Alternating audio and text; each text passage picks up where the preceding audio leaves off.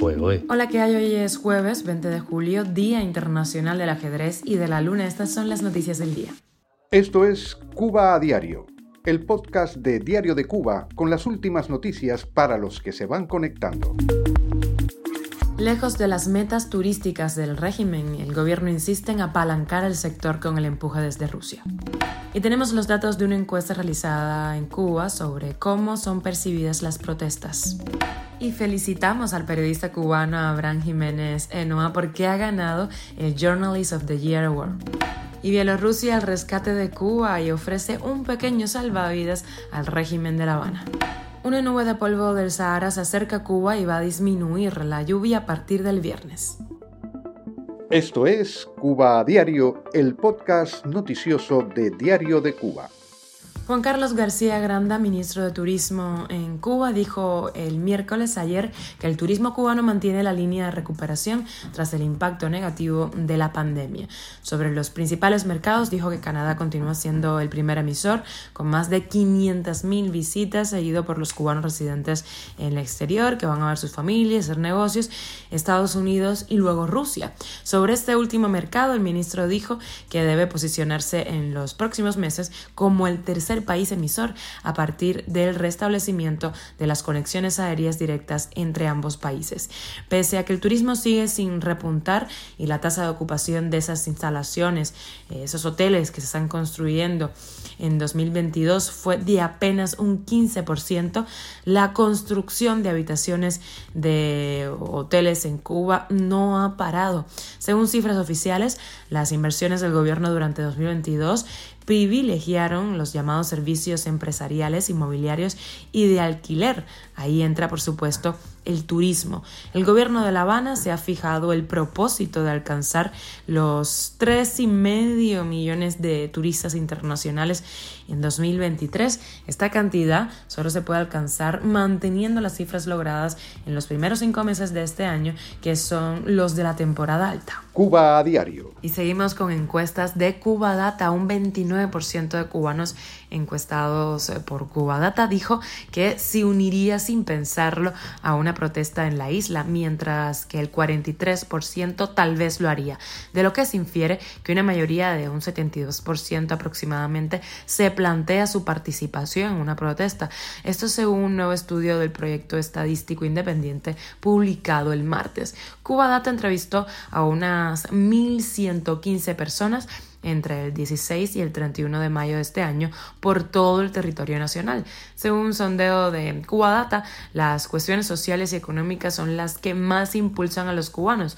Un 58% más o menos dijo que se podría manifestar públicamente eh, por estas razones. Sumando varias categorías dentro de la encuesta, el 31% de los participantes se sumaría una protesta por motivaciones políticas. Asimismo, el 67% de los cubanos entrevistados tiene claro que la gente puede hacer algo para cambiar la situación en la isla.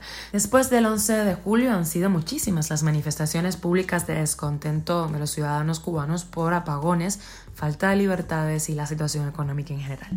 Y felicitamos ese diario de Cuba, el periodista independiente cubano Abraham Jiménez, eh, que fue uno de los ganadores del Journalist of the Year Award, que entrega la organización One Young World a cinco periodistas jóvenes del mundo.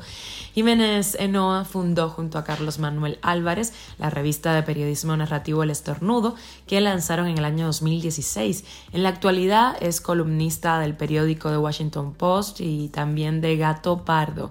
En 2020 el reportero fue acosado con mayor intensidad por la seguridad del Estado, agentes que lo mm, detuvieron, lo desnudaron y esposaron pues durante este arresto. Luego fue interrogado durante cinco largas horas y recibió amenazas contra él y su familia por sus escritos sobre la vida en la isla que publicado en su columna de eh, Washington Post. Pese a esto, el periodista publicó una última columna en la isla antes de ser empujado definitivamente al exilio. Ahora mismo vive en Barcelona. Este año Jiménez Senoa publicó su primer libro, La Isla Oculta, un volumen editado en España que recoge 16 crónicas de su autoría. Cuba a diario. Y Bielorrusia, al rescate de Cuba, suministrará leche en polvo para la distribución por libreta de racionamiento a los niños de 0 a 6 años y al propio tiempo va a comenzar en la isla el ensamblaje de tractores fabricados en ese país, entre otros negocios acordados por ambos gobiernos. Esos acuerdos se cerraron durante la visita a La Habana del canciller bielorruso Sergei Aleinik. Al parecer ambos países tienen interés en seguir profundizando alianzas y hay planes para una intensificación integral del comercio bilateral, proyectos también en el campo de la cooperación industrial, incluido el acceso a la organización del ensamblaje de equipos bielorrusos en Cuba, la cooperación en las esferas biotecnológicas y científico-técnicas eh, también están presentes y la interacción turística es otro elemento clave. Recordemos que Bielorrusia es un fiel aliado de Rusia eh, que ha sido clave en esta invasión de Rusia, del Kremlin, a Ucrania, Kiev. Y hoy terminamos con el tiempo. Nos pusimos en plan noticiero convencional. Una nube de polvo del Sahara avanza sobre el Atlántico y se va a aproximar al Caribe. Esto según información del Instituto de Meteorología del país. La nota advirtió que el fenómeno va a incrementar sobre Cuba las concentraciones habituales de polvo sahariano y también la sensación de calor. A las personas con problemas de salud relacionados con las vías respiratorias, a las personas con asma, se les recomienda no exponerse a este polvo, quedarse en casa si es posible y no hacer actividades físicas en el exterior. Esto es Cuba a Diario, el podcast noticioso de Diario de Cuba, dirigido por Wendy Lascano y producido por Raiza Fernández. Bueno, muchísimas gracias por informarte con nosotros en Cuba Diario, por acompañarnos y hacernos parte de tu rutina.